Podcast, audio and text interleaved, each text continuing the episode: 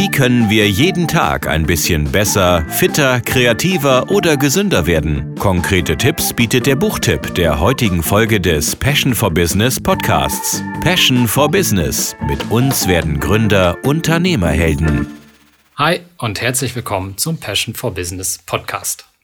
Erfolgreiche Unternehmer lesen mehr als weniger erfolgreiche Unternehmer und deshalb steht heute wieder ein Buchtipp im Vordergrund. Dabei geht es speziell darum, die Frage zu beantworten, wie werde ich eigentlich jeden Tag ein Stückchen besser?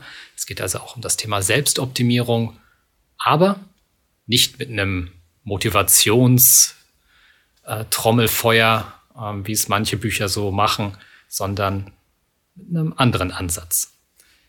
Mit dabei ist heute auch Martina, die mir auch bisher immer sehr unter die Arme gegriffen hat, wenn wir über Bücher sprechen. Hallo Martina.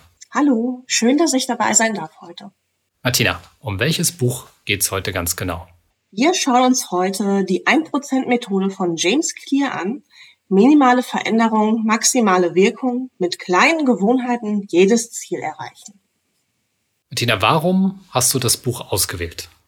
Weil ich es persönlich ganz spannend fand, jeden Tag mit minimalem Aufwand neue Gewohnheiten in den Alltag einzubauen und einzuschleusen und diese auch beizubehalten und so nach und nach jeden Tag ein kleines bisschen besser zu werden, wobei besser natürlich produktiver sein kann, schlauer, kreativer, fitter, eben je nachdem, was man sich persönlich vornimmt. Mhm. Ja, dabei ist der Titel, glaube ich, auch recht äh, spannend und schlagend. Äh, die 1%-Methode. Ich habe das Buch teilweise auch auf dem Weg ins Büro gelesen, in der S-Bahn. Wurde dann an einem Tag auch äh, direkt angesprochen von einem Mitfahrer, der dann wissen wollte, was ist denn die 1%-Methode eigentlich? Ich kenne das gar nicht, worum geht's da? So, und ähm, ich habe dann auch ein bisschen drüber nachgedacht und möchte das jetzt auch gerne voranstellen, äh, bevor wir auf, ja, ich sag mal so zehn Tipps aus dem Buch dann eingehen. Hm, worum es bei dem Buch generell geht. Ne, du hast das auch schon angesprochen. Mhm. Ein Baustein sind Gewohnheiten. So, und das Buch erklärt erstmal, warum Gewohnheiten so wichtig sind eigentlich. Ne? Und äh, James Clear hat da auch den Satz gebracht, Gewohnheiten sind die Atome unseres Lebens. So, das heißt, aus seiner Sicht entscheiden im Prinzip die Gewohnheiten, die guten und die schlechten Gewohnheiten, die wir so haben, darüber, ob wir das, was wir uns vorstellen für uns, was wir uns wünschen für uns, auch tatsächlich erreichen. So. Ähm, nehmen wir einfach auch ein ganz banales Beispiel aus der, aus der S-Bahn, wenn man morgens in die S-Bahn einsteigt und dann mal schaut, was die Leute dann so tun, dann ist, so habe ich das zumindest gemerkt, oftmals der Griff in die Jackentasche, in die Tasche, das Handy wird rausgeholt und die Leute sind ähm, am Handy gefesselt. Sei es sie lesen, Nachrichten, sie chatten oder sie spielen. So ist erstmal eine Gewohnheit, die irgendwie ganz automatisch passiert. Es ist auch erstmal ohne Bewertung gut oder schlecht. So, aber diese Gewohnheiten bestimmen dann im Prinzip darüber, was wir schaffen und was wir eben nicht schaffen. Das ist der eine Punkt bei dieser, beim Buch von äh, James Clear. Und der andere Punkt, das schwingt im Titel eben mit, diese 1%-Methode. Er sagt eben nicht, dass wir die Gewohnheiten ja quasi von heute auf morgen komplett ändern müssen oder sollen, weil das in der Regel gar nicht funktioniert. Ne? Man hält vielleicht ein paar Tage durch, wie mit den Vorsätzen nach Neujahr, aber dann fällt man doch zurück in seine Gewohnheitsmuster, sondern man geht ganz, ganz behutsam vor und wird damit jeden Tag ein bisschen besser. Und ich glaube, das ist ein ganz guter Ansatz, den das Buch da, da liefert, sodass auch jeder von uns die Möglichkeit hat, etwas zu ändern. So. Ähm, also wir müssen nicht alles umwerfen, sondern können Schritt für Schritt unsere Gewohnheiten ändern. Denn, das ist, glaube ich, wichtig, äh, sich auch zu vergewärtigen. Das macht er am Anfang des Buches. Er schreibt auf oder er stellt dar, warum Gewohnheiten eigentlich entstehen und warum diese dann auch so hartnäckig sind, ne, wenn wir diese ändern wollen. So. Und wenn wir uns vergewissern, Gewohnheiten hindern uns daran, besser zu werden, dann ist, glaube ich, auch der Grundstein gelegt, auf der Reise unsere Gewohnheiten zu ändern. Und dabei hilft das Buch mit simplen Tipps, von denen wir auch zehn Stück nachher vorstellen. Bevor wir das tun, Martina, er geht auch auf ein Konstrukt ein, das benennt er Identität versus Resultate. Was hat es damit auf sich? Genau, das ist ziemlich spannend. Und zwar, Clear zufolge sind Gewohnheiten fest mit der eigenen Identität verbunden.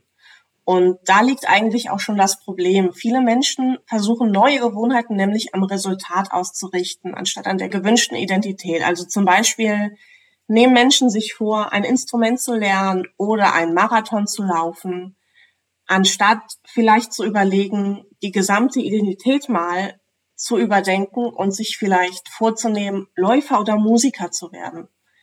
Und dabei kann es ähm, dem Autor zufolge viel leichter sein, neue Gewohnheiten einzuführen, wenn man das Mindset einfach umdreht. Also zum Beispiel bei einer angebotenen Zigarette nicht sagt, ich versuche gerade aufzuhören, sondern einfach konsequent sagt, ich bin Nichtraucher. Und ähm, umgekehrt kann man sich dann auch jeden Tag fragen, würde ein Nichtraucher oder ein Musiker oder ein Läufer dies tun, was ich gerade tue, wenn es zum Beispiel darum geht, mit schlechten Gewohnheiten umzugehen.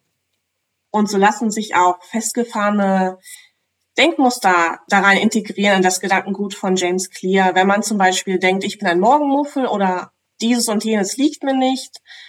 Ähm, diese Denkmuster verhindern in den meisten Fällen die Bildung neuer und guter Gewohnheiten.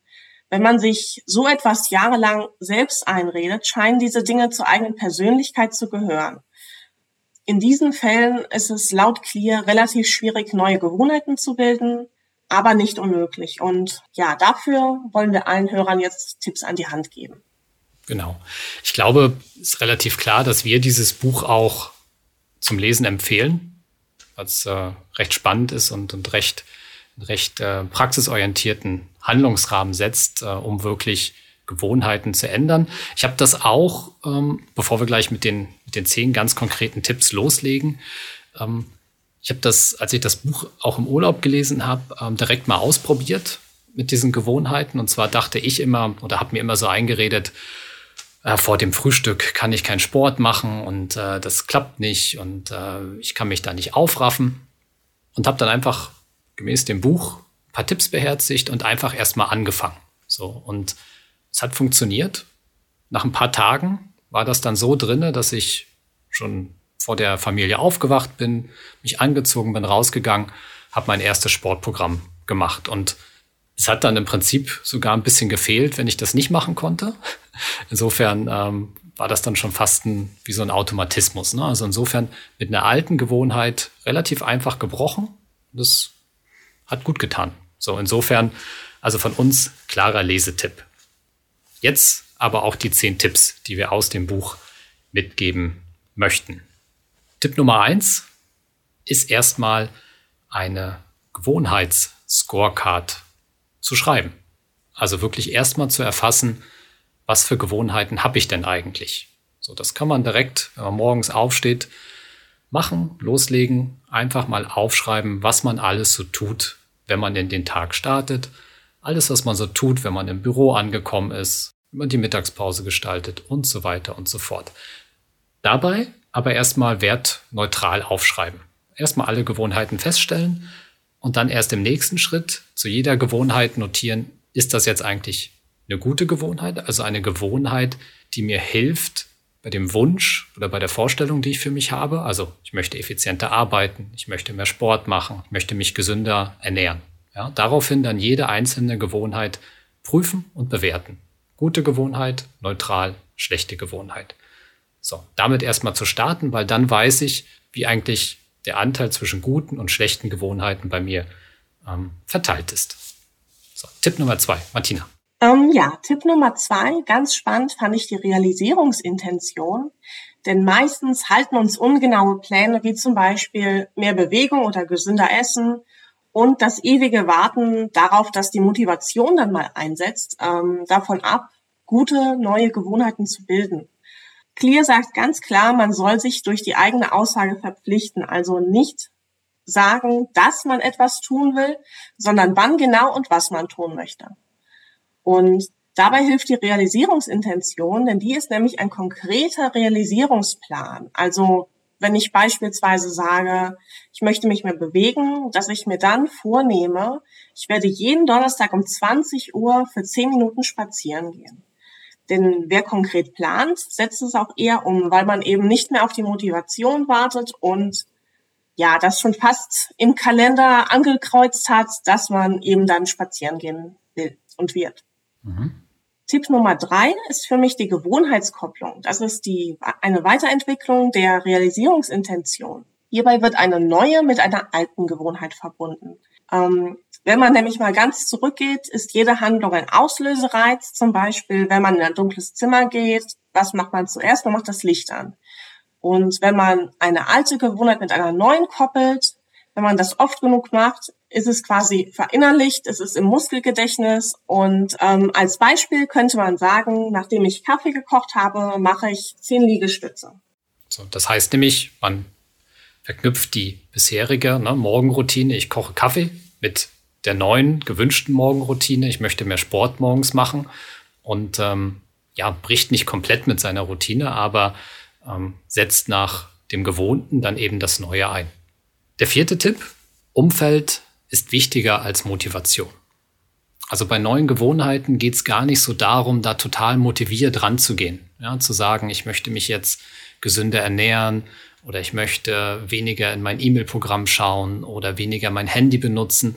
Ähm, diese Motivation ist, um das auch wirklich auszuführen, gar nicht so, so entscheidend, sondern das Umfeld. So, ähm, das heißt ganz konkret, ich muss mein Umfeld schaffen, wo einfach dieser, wie auch Martina gerade gesagt hat, dieser Auslösereiz für nämlich genau die nicht gewünschte ähm, Gewohnheit gar nicht stattfindet. Das heißt, ich stelle auf den Tisch die Schale mit Obst. Die ganzen Süßigkeiten räume ich weit, weit weg äh, hinten in den Schrank. So, dann laufe ich nämlich durch ein Umfeld, wo ich Obst sehe. Wenn ich Hunger habe, greife ich dort zu, um meinen Hunger zu befriedigen. Äh, genau das Gleiche, wenn ich eben nicht so viel Zeit in den Social Media verbringen möchte das Handy weit wegpacken, aus dem Sichtfeld nehmen, ähm, so dass ich gar nicht diesen Auslösereiz habe. Ähm, oder eben, wenn ich morgens ruhig in den Tag starten möchte, das E-Mail-Programm gar nicht erst zu öffnen. So, also möglichst sich ein Umfeld zu schaffen, wo ich einfach gar nicht auf diese alten Gewohnheiten treffen kann. Ähm, dann äh, gibt es keinen Auslösereiz und dann ähm, führe ich auch diese Gewohnheiten gar nicht durch. Von daher wirklich auf das Umfeld achten. Ähm, auch noch ein Tipp, äh, den er gibt, gerade im Homeoffice zum Beispiel, verschiedene Zonen zu schaffen und eben nicht den Esstisch als Büro zum Essen oder eben auch noch zum äh, privaten Buchlesen zu verwenden, so, sondern zu sagen, okay, das ist ein Esstisch, da ist mein Arbeitstisch, das ist ein Stuhl, in dem lese ich, das ist das Bett, in dem schlafe ich. Und ich vermische nicht die Dinge. So, auch das hilft, im Prinzip ähm, neue Gewohnheiten zu etablieren und mit alten Gewohnheiten zu brechen. Also das Umfeld ist wichtiger als die Motivation. Dieser Podcast wird präsentiert von der KfW Bankengruppe. Ob Sie gründen oder in ein bestehendes Unternehmen einsteigen, Fördermittel der KfW erleichtern Ihnen die Existenzgründung und Ihre ersten Jahre der Selbstständigkeit. Finden Sie die passende Förderung und lassen Sie sich von anderen Vollblutunternehmerinnen und Unternehmern inspirieren unter kfw.de slash gründen und kfw.de slash Nachfolge. Alle wichtigen Infos dazu finden sich auch in den Shownotes dieser Folge. Tipp Nummer 5, Martina. Tipp Nummer 5. Ähm, da habe ich mir aufgeschrieben, soziale Normen und Gruppenzwang. Der Gruppenzwang ist nämlich nicht so schlecht wie sein Ruf. James Clear zufolge ist es nämlich sehr förderlich, sich in einem Umfeld zu bewegen, das der eigenen Zielvorstellung entspricht. Wenn man sich zum Beispiel vegan ernähren möchte, ist es sehr förderlich ähm, und seinem Ziel zuträglich, wenn man sich mit Veganern umgibt. Durch deren Gewohnheiten wird es nämlich leichter, selbst loszulegen bzw. sich anzupassen. Also wenn ich beispielsweise mit einer Gruppe Veganer essen gehe, dann fällt es mir sehr viel schwerer, ein Schnitzel zu bestellen und ähm, ja, würde dann wahrscheinlich etwas Veganes bestellen. Und ähm, Clear zufolge legt die Kultur um einen herum fest, was man für normal hält. Also wenn man sich eben mit den Veganern umgibt, ist es normal, dass man eben keinen Schnitzel bestellt und deshalb fällt es auch leichter, sich dafür dann zu entscheiden. Beziehungsweise dagegen in diesem Fall. Genau, und ich glaube, das gleiche Prinzip ist, ne, sich einer Laufgruppe anzuschließen, ähm, sich als Unternehmer vielleicht einem Unternehmernetzwerk anzuschließen, wo ich auf Gleichgesinnte treffe, die, die bestimmte Ziele verfolgen. Also da hilft es ungemein, sich mit der Peer Group zu umgeben, die Kontakte zu pflegen, ähm, die einen dabei unterstützen kann, diese neuen Gewohnheiten zu etablieren. Tipp Nummer 6. Für Clear ist es auch wichtig zu ermitteln, wo die Ursachen von schlechten Gewohnheiten eigentlich liegen. So. Denn die schlechten Gewohnheiten, die wir haben, sind nicht die beste Lösung für ein Problem, sondern eine Methode, die wir halt momentan als die beste erachten. Beispielsweise also nach einem stressigen Tag irgendwas auf Netflix zu schauen oder Amazon Prime und einfach ähm, ja, sich da äh, berieseln zu lassen. Obwohl wir dann vielleicht am nächsten Morgen feststellen, puh, erstens habe ich dann schlecht geschlafen, zweitens habe ich meine Zeit irgendwie nicht produktiv genutzt. Insofern ähm, müssen wir da schauen, dass wir diese ähm, Gewohnheiten unattraktiv erscheinen lassen. So, und was hilft uns dabei? Indem wir uns sagen, was folgt eigentlich aus dieser Gewohnheit. Ne? Also bevor wir im Prinzip Netflix anmachen, zu sagen, puh, wenn ich das jetzt schaue, dann vertue ich meine Zeit, dann werde ich äh, nichts Sinnvolles machen können, ich werde später schlecht einschlafen. Ähm, und insofern wird diese Gewohnheit dann schnell unattraktiv und das hilft mir dann auch, diese abzulegen. Und gleichzeitig bei neuen Gewohnheiten, nämlich zum Beispiel dann statt Netflix zu sagen, ich mache jetzt Sport, ist das erstmal vielleicht eine Herausforderung an der Stelle. Aber auch hier kann ich dann diese Gewohnheit attraktiv erscheinen lassen. Also indem ich mir bewusst sage, okay, wenn ich jetzt Sport mache, verbessere ich meine Ausdauer, ähm, werde ich fitter, werde ich gesünder. So, und insofern mache ich das Ganze attraktiv und das macht es mir auch einfacher, das Ganze ähm, anzufangen. Tipp Nummer sieben, Martina. Tipp Nummer sieben ist für mich die Bedürfniskombination. Ähm, Clear zufolge ist es nämlich auch sehr gut, alte und neue Gewohnheiten mit einem erfüllten Bedürfnis zu kombinieren. Also zum Beispiel, nachdem ich eine alte Gewohnheit ausführe, werde ich eine neue ausführen und nach eben dieser neuen werde ich meine gewünschte Handlung ausführen. Das klingt vielleicht etwas technisch, ist aber eigentlich ganz simpel. Ähm, ich habe das in der Praxis bei mir selbst schon eingesetzt, auch erfolgreich. Nachdem ich morgens zum Beispiel Kaffee aufgesetzt habe und auf dem Herd langsam kocht, werde ich Übungen für den Rücken machen, beziehungsweise mache ich mittlerweile auch. Und sobald ich mit den Rückenübungen fertig bin, ist der Kaffee gekocht und ich erhalte meine Belohnung. Ich kann nämlich meinen Kaffee trinken. Und Clear zufolge soll langfristig so eine Konditionierung eintreten. Man freut sich darauf, zum Beispiel die Rückenübungen zu machen, weil es danach die Belohnung, in dem Fall den Kaffee, gibt. Tipp Nummer 8. Es ist egal, ob wir langsam etwas tun. Hauptsache, wir tun etwas. So, ähm, was bedeutet das? Clear äh, sagt, es gibt nicht den perfekten Plan, um loszulegen. Ne? Also ich kann mich unglaublich lange damit beschäftigen, welcher Sport der beste für mich ist, welche Ernährung die beste für mich ist, wie ich am produktivsten arbeite, kann ich unglaublich viel lesen. Das Ganze ist aber nur Beschäftigung. Ist nicht Handeln. So, Handeln erzeugt nämlich ein Ergebnis. Wenn ich mich einfach nur mit diesen Dingen beschäftige und versuche, einen möglichst perfekten Plan auszuarbeiten, dann lege ich nicht los. Und dann habe ich auch keine Chance, alte Gewohnheiten zu ändern und neue Gewohnheiten anzufangen. So, deshalb Hauptsache anfangen. Ja? Auch wenn es noch nicht die perfekte Lösung ist, Hauptsache erstmal tun und ins Handeln kommen. Denn um neue Gewohnheiten erfolgreich zu implementieren, muss ich sie ganz oft wiederholen. Also nicht, ich äh, mache jetzt drei Monate meine neue Gewohnheit, sondern ich wiederhole meine Gewohnheit x-mal. Dann wird sie quasi automatisiert und ich kann sie immer und immer wieder ganz einfach ähm, ausführen. Von daher anfangen, weil das ist der Grundstein dafür, dass sich eine neue Gewohnheit etabliert. Er gibt auch noch einen ganz konkreten Tipp, wie man dann dann wirklich anfängt.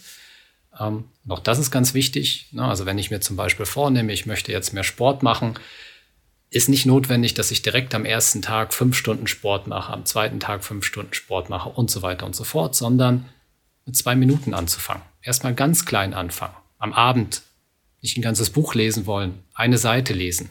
Das immer und immer wieder wiederholen, bis ich, so wie Martina das auch gesagt hat, darauf konditioniert bin und das quasi Gewohnheit wird. Und dann baue ich das aus. Wird aus einer Seite, werden fünf Seiten, werden zehn Seiten. Genauso eben im Fitnessstudio.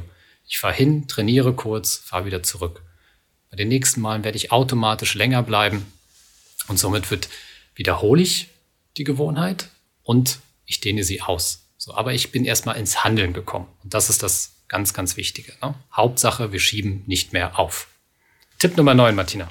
Tipp Nummer 9 ist der Gewohnheitstracker. Ob man jetzt im Kalender Kreuzchen macht oder spezielle Apps benutzt, den Fortschritt von Gewohnheiten zu verfolgen, ist laut Clear eine sehr attraktive ja, Gewohnheit. ähm, dabei ist es ganz wichtig, dass man den Streak nicht abreißen lässt und ja, die Tatsache, dass man das Kreuzchen jeden Tag setzt, das gibt einem auch die Motivation weiterzumachen, weil man den Fortschritt auch sieht. Und es ist sehr wichtig, dass man niemals zweimal hintereinander aussetzt, auch wenn das Workout an einem Tag, wo man keine Energie hat, nicht so lange dauert, nicht so effektiv ist, aber man bleibt dran, man bleibt im Flow und es fällt einem nicht so schwer, am dritten Tag beispielsweise wieder mit voller Energie durchzustarten. Ja, ich glaube, das ist auch ein wichtiger Punkt, äh, den er da macht. Ne? Einfach weitermachen. So. Egal, ob es mal schwer fällt. Hauptsache, man bleibt dran und am nächsten Tag hat man das ja auch wieder vergessen, so, ne, dass das schwer war. Aber man bleibt in seiner Gewohnheit drin. Tipp Nummer 10.